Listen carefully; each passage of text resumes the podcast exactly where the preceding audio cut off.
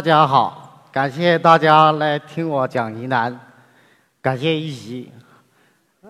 我是感应福乱，云南昆明人，是云南饮食的调查者。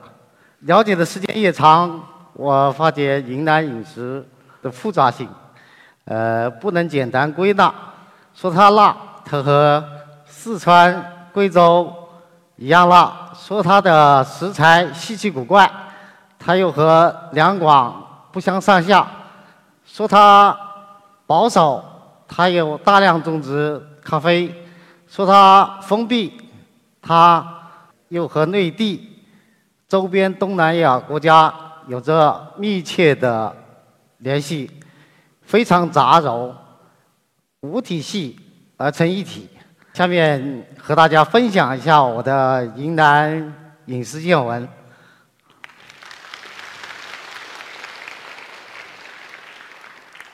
去年年底，我和呃《人生一串》的导演陈英杰和我在昆明约了台。烧烤那天，我谈和他谈了一下我的我的看他片子的感受，我就说你这个六集下来，全是晚上的黑镜头。呃，我但是我们云南的烧烤呢，不仅晚上黑干，呃，白天甚至大清早就操办的也不在少数。夜间烧烤呢，有一个问题。要解决，就是照明问题。在没有电灯的时代，油灯、松明、蜡烛等等不够明亮以外，还有个硬伤，不防风，烟子还大。还好滇越铁路来来了，带来了两样东西，一个是煤油，一个是煤油灯。照明问题解决了，这是我拍摄的滇越铁路的一些图片。这条铁路现在使用率已经很低了。滇越铁路上上下下带来的都是人，所以建水这个地方呢，烧烤白天也吃，晚上也吃，当地人还很会做菜，呃，物产也丰富，时间长。建水烧烤想不出名都很困难。建水烧烤的头牌烧豆腐，那也是名声在外。烧豆腐呢是用纱布包裹成型的，呃，它还要成型以后呢还要发酵几天，然后烤出来呢非常香。用手一分为二，一手蘸干料，一手蘸草料，呃，吃起来是非常有。层次分明的，呃，这种发酵食物呢，一吃是最容易上瘾的，价钱物美价廉，呃，花不了几个钱就可以喝上一台小酒。建水还有一种特殊的蔬菜叫草芽，这是一种香浦的水下速生镜，夏天长得最快。呃，一天可以窜出十几二十公分。生吃啊，鲜嫩多汁，有点甜，烤出来鲜甜，然后还有个柔软，又带一点爽脆，口感是很对立的，但是毫无违和啊。嗯，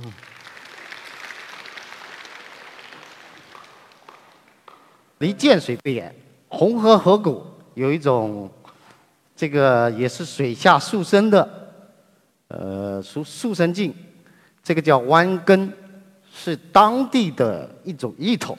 这种芋头呢，也是一天可以窜出，夏天的时候可以窜出十加公二十公分。但是红河河谷这个地方呢，一年四季都是夏天啊。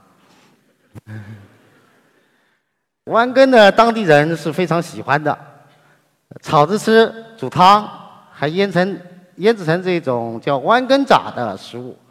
弯根炸是用炒糊的碎米，加上辣椒，加上盐腌出来的。植物纤维和加上这个淀粉，协同发酵，呃，产生一种酸味物质。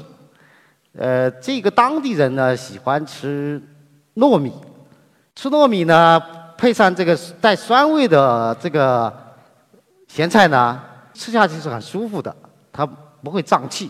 嗯，当地呢水果很多，呃，水果一多呢，水果菜就多。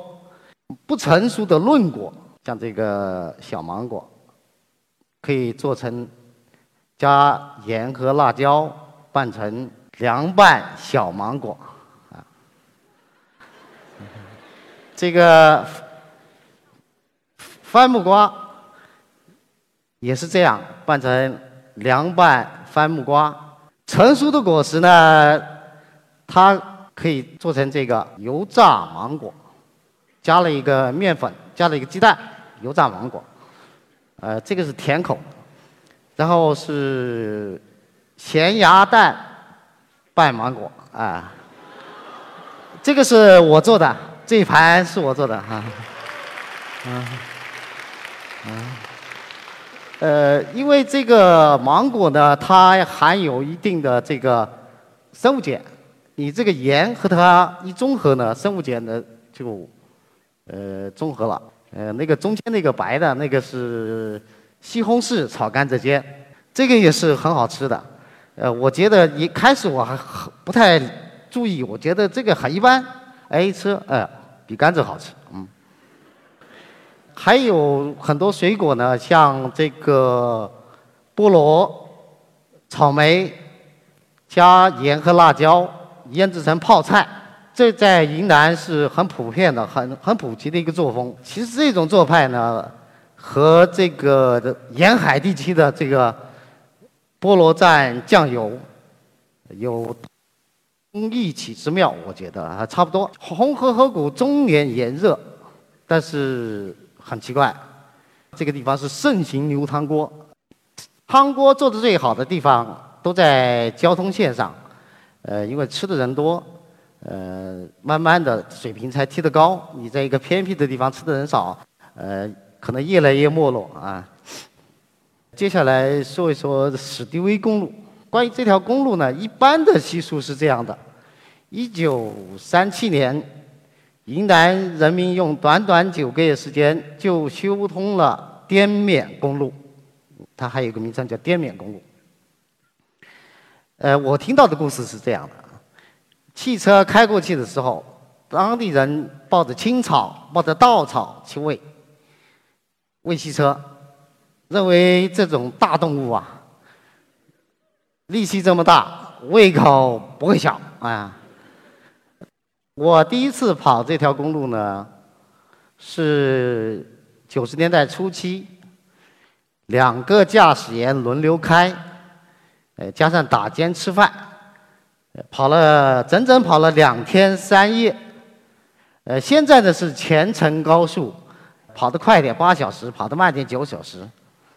呃，当年的有两个比较惊险的路段，有两处还记忆犹新啊。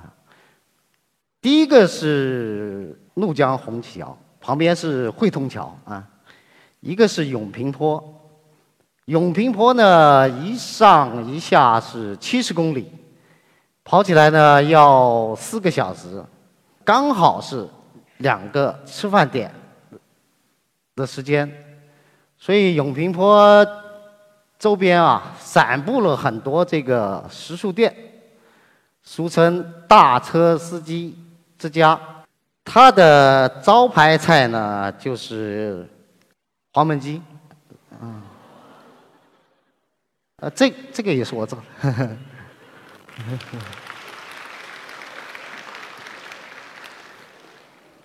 黄焖鸡呢，来的很快。从杀鸡到炒好上桌啊，快手的师傅二十分钟就好搞好了，所以很受欢迎。黄焖鸡还有一个特点呢，就是下饭、佐酒都不错。所以早在清代，它就在昆明流行。到了史迪威公路时代呢，云南很多地方都有了黄焖鸡。云南另外一条公路呢？从昆明到西三版大景洪呢，这有一条叫二幺三国道实际上它的起点呢是这个兰州，兰州到景洪。二幺三国道的三期路段啊，也是黄焖鸡看家，也是看家菜。呃，黄焖鸡最有名的这一段呢，是叫安定黄焖鸡。汽车翻过哀牢山，这个是云南的一个重要的气候带啊。翻过哀牢山以后呢，一般都要停车吃饭，呃，吃安定黄焖鸡。这里的店家呢比较好玩，都要问，呃，老板，你是加洋芋还是加山药？加加洋芋呢，实际上就就叫洋芋黄焖鸡；加山药呢，我们就叫山药黄焖鸡。还有一种是加板栗。那个叫板栗黄焖鸡啊，这些黄焖鸡呢，呃，做法上呢都略微有些不同，呃，这个略微不同呢，就形成不同的风味。云南呢，因为这个地形地理限制，长期交通不便啊，即便是两个很近的地方呢，也会。形成不同的饮饮食风格都有差异，这也是算是云南的饮食的一个小魅力点吧。啊，王小波在云南当过知青，他写了一个一一篇散文叫《一只特立独行的猪》。他写的这只特立独行呢，是一张是一只情商和智商双高的猪，啊。我觉得这个双高啊，不是随便高的，是用时间堆出来的。呃，王小波说他养，他喂他的时候，这只猪已经四五岁了，已经是老司机了。嗯。现在我们云南迪庆的藏猪啊，这这群就是排着整齐的队伍，呃，走过来的这个就是迪庆藏猪。这是很早的一个早晨，大概是七点左右，他们就排着队伍，啊，自己呃去过河去找食。他要养上三年，这个藏猪呢，情商智商如何我搞不清，但是呢，有一点我是知道的，猪肉很香。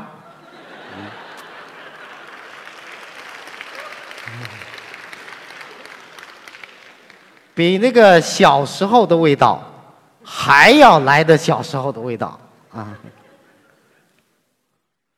呃，这个滋味啊，我觉得也是这样，也是要靠时间去堆堆积的啊。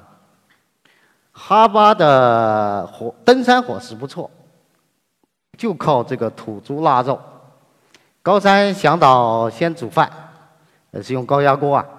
那个海拔一高，你要对不够。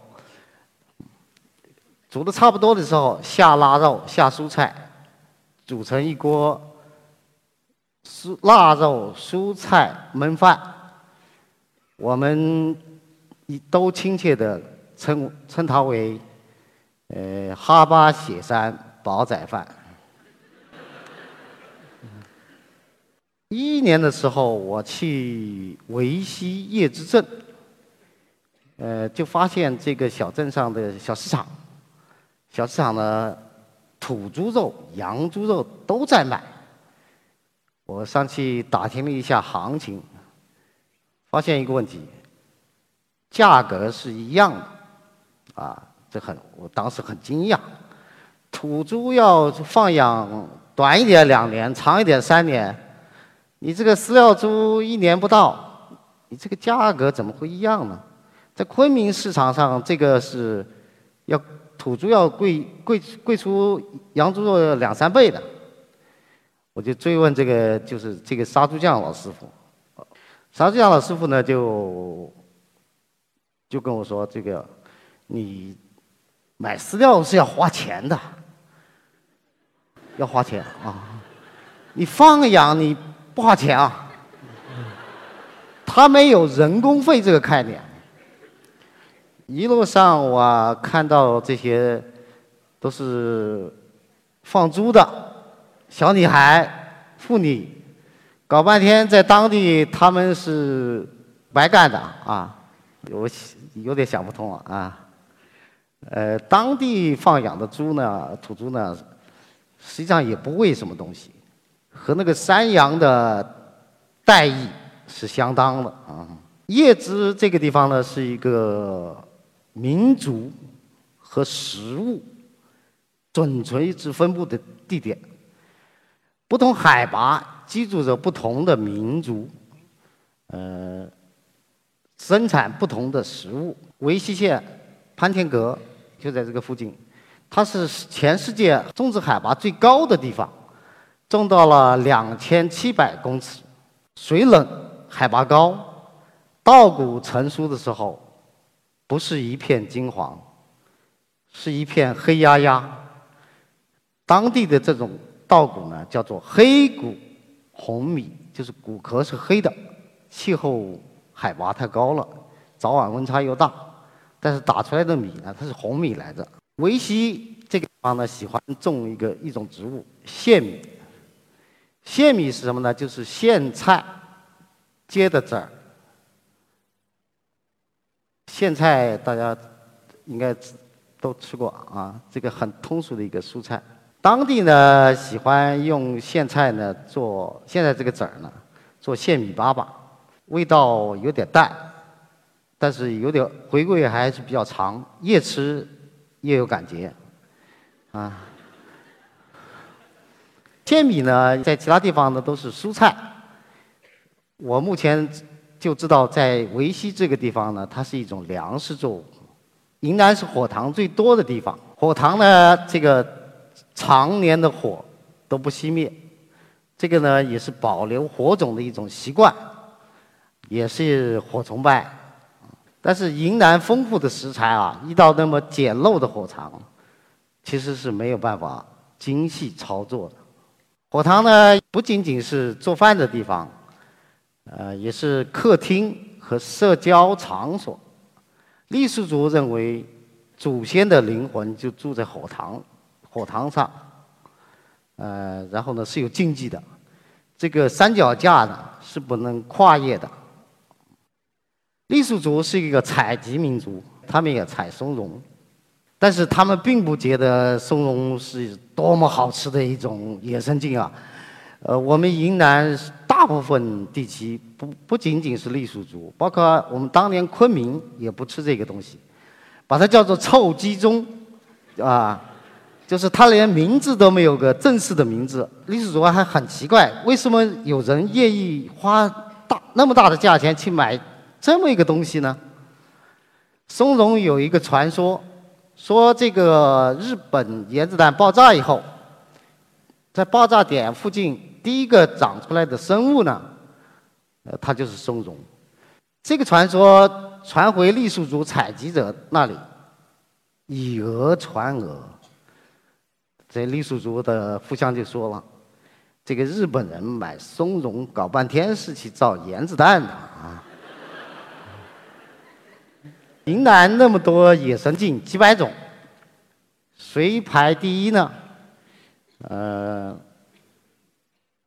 综合调查下来呢，鸡枞排第一。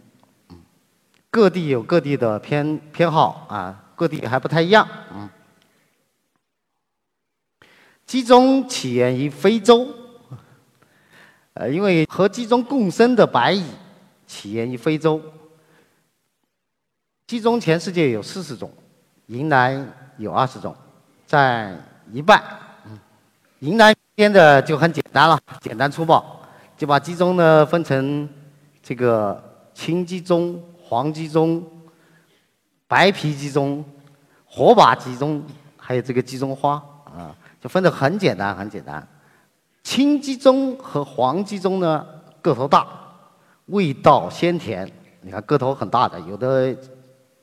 一公斤的一颗，这个青鸡枞、黄鸡枞是可以生吃的，方法很简单，就是用一个刀子或者竹片，最好是不用金属的。现在当然现在这个条件更好了，有那个刺刀，把那个表面刮干净，满嘴的清甜爽脆啊！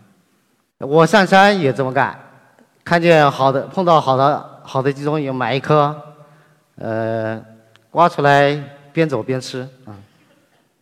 我们做鸡中菜的，城市里呢一般是喜欢炒着吃，或者炒了以后炒了以后呢做汤。农村呢，乡村呢就不一样，乡村的油水少，它一般是蒸着吃，或者是烧，在火塘它有火啊，有明火啊，烧一下，然后加一点辣椒，加一点这个盐或者酱油拌一拌，然后呢，大家都有个习惯，就是煮一锅鸡汤，撒一把鸡枞，哎呀，那个也也是双鸡，那个叫 双鸡。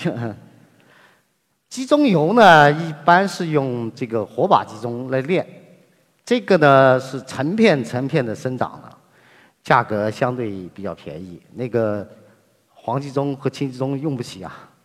这个是农历七月半雷雨天气最多，一打雷就来了，这个一片一片就来了。最好的这个火把鸡枞也也是那个时间的。采这个鸡枞呢，可能很多人想象很复杂，其实很简单。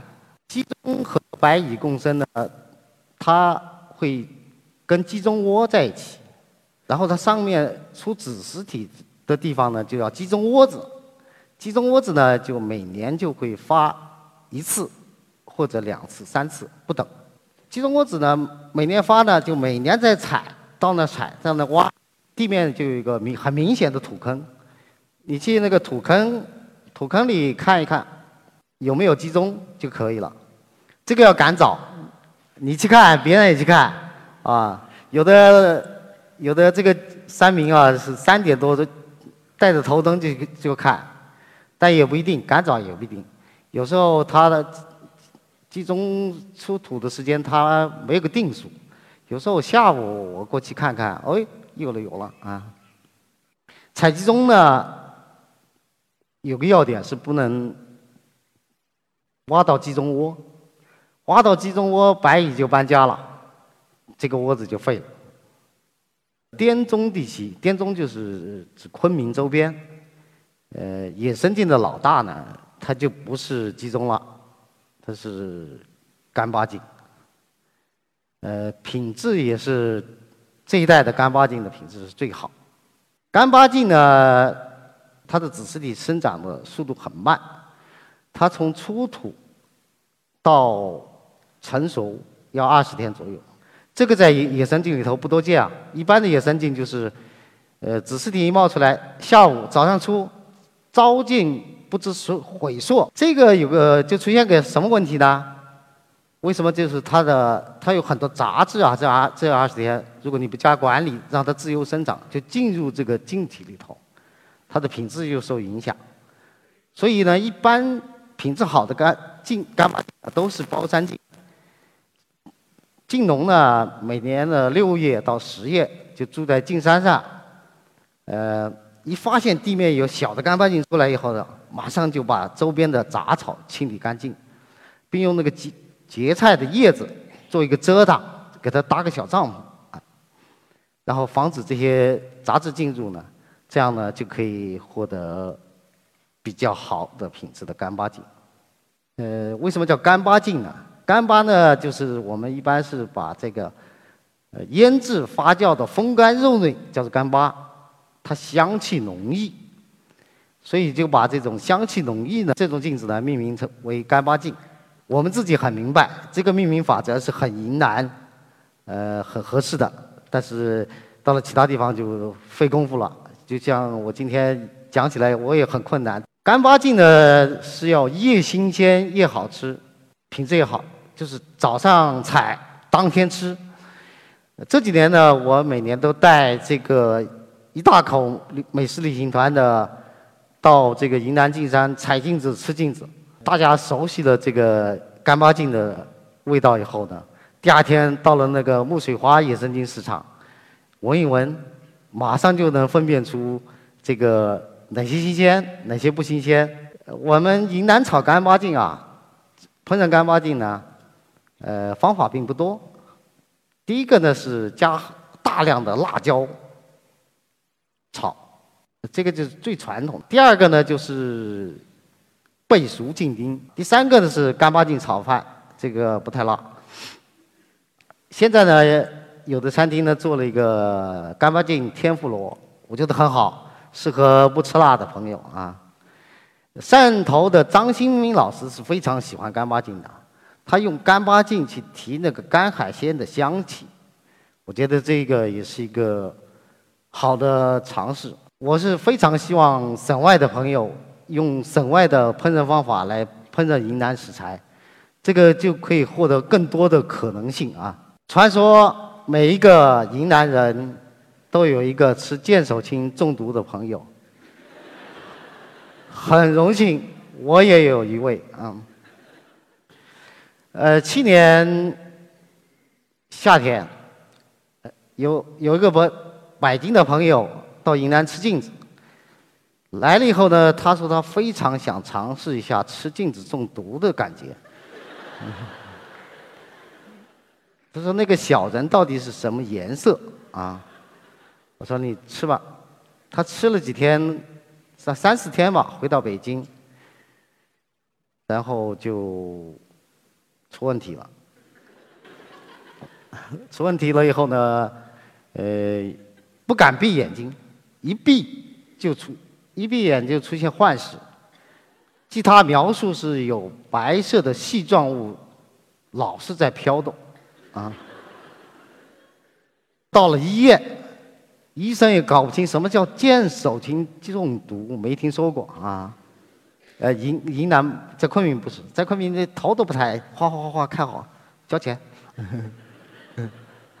后来我才知道，他是整整吃了整整一盘中间这个红剑手，这个是毒性相对较大的。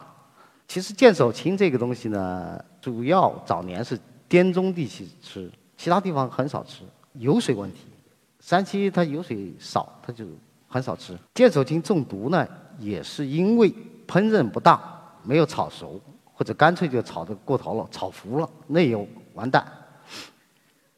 所以呢，现在呢，采用的烹饪方法呢，都是二次烹饪，先蒸熟，再去炒，这个就安全多了。比如说这一盘也是我炒的，它就二次烹饪。云南一手摘花。一手捉虫，两手都很硬。云南的虫子啊，常见的也就是二三十种，也不多。啊，呃，比如说这个水蜻蜓啊，这个蜂蛹，这个小女孩前面的是一盘巨大的蜂蛹啊。常见的还有这个竹虫、水蜻蜓。黑甲虫啊，爬沙虫啊，这些虫子的烹饪方法呢，实际上太简单了，基本都是用油炸一炸，用油锅进油锅。像这个蜂蛹也是这样啊。但是呢，蜂蛹呢有个问题，就是它炸出来很香，呃，但是呢会容易上火。太花腌菜凉拌的就没有这个问题，它就不容易上火。一般说到吃虫啊，我的心理反应呢，第一个联心理联想的是什么？好吃、香脆、酥香、香死了！接着很快意分江湖的来杯来杯酒啊，可能大家的心理感受会和我完全不一样。像前面这个蜂蛹呢，两百年前有个。叫谭翠的人来云南做官，他吃了这个蜂蛹以后呢，也是臆测，他在写了一本书叫《滇海一痕志》啊，很出名的一本书，就说这个蜂蛹啊，将来会会会和这个燕窝一样，呃，很流行。但是现在两百年过去了，呃，这个蜂蛹还是我们云南人民自产自销啊。没有太大的改变啊。这个呢叫凉拌马蚁蛋，这是德宏的一个特殊的虫子菜啊，我觉得很特别。它这个菜呢要三四叶，每年的三四叶才有，其他季节还没有。它的口感呢是很特殊的，我觉得非常之好吃，像什么味道呢？像苏子的，有一股苏子的清香。苏子你们知道吗？酥麻是很清香的一种香料。这个马一蛋呢，一般是什么时候、什么地方多呢？是甘蔗地里。甘蔗地里，呃，发现了马蚁窝呢，要掏下去五十公分左右，然后从用手把马蚁蛋从马蚁窝里掏出来，但是那个手就够呛了啊。马蚁是很很凶残的啊，别看小。掏出来以后呢，用水冲洗。这个马一旦轻，往上活，这个泥土呢往下沉，所以就清理干净了啊。云南吃的花卉加起来有三百多种，而且大部分是野生的。我觉得这个云南采集花卉吃花的这个习俗呢，是采集习惯的一个沿袭啊。呃，像傈僳族就把采能采到花的一个叶呢，叫做采花叶。春天到茶山就可以看见漫山遍野的这种高大花树。这种高高大花树呢，叫羊蹄甲，百花、粉花、紫花，紫花就是紫荆花。在当地呢，是可以喝到花汤的。这个花汤是和这个呃蚕豆同煮。羊蹄甲花瓣呢，贡献了纤维。蚕豆呢，贡献了这个淀粉，这是一对好搭档。这是一种人工栽培的花花菜，叫芋头花，有绿色和紫色两种，紫色的比较多见，是老品种啊。呃，云南谚语是这样说的：茄子一头花，洋芋老卖瓜。呃，我用昆明话写一下啊。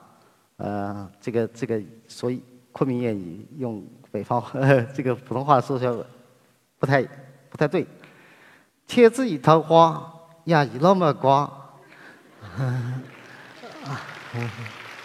呃，他实际上是说了两道菜：茄子焖一头花和洋芋焖老麦瓜，就是南瓜。茄子和一头花呢，是一对，也是一个好。也是一个搭档，你看卖就在一起卖，卖一头花的旁边摆一个茄子摊，放在一起，啊配，连比例都配好了，然后下锅的时候也是一起下锅酱炒，然后一起被蒸到趴烂，呃这是一道下饭菜。这个是海菜花，海菜花当年滇池就很多，已经人吃都嫌多了。有的时候也做一点饲料啊，呃，也做腌咸菜啊，腌成海菜杂，海菜杂只有昆明地区有。现在呢，滇池污染了以后呢，只有上游盘龙江还有少量。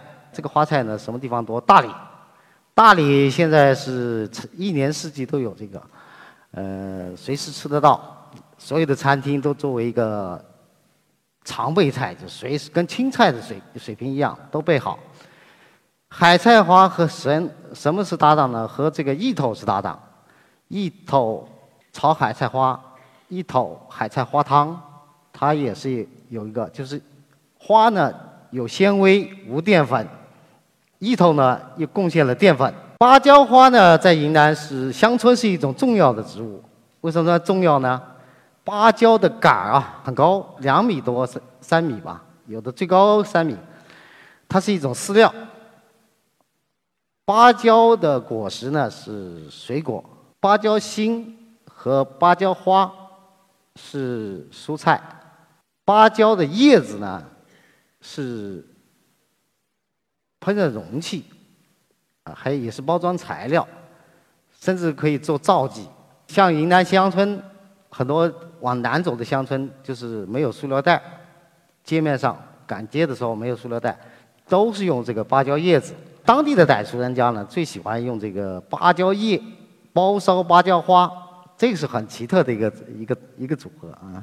我们不仅吃这个花，还吃这个花粉，这个松花糕。当年昆明是很多的这个东西，现在没有了，腾冲有啊。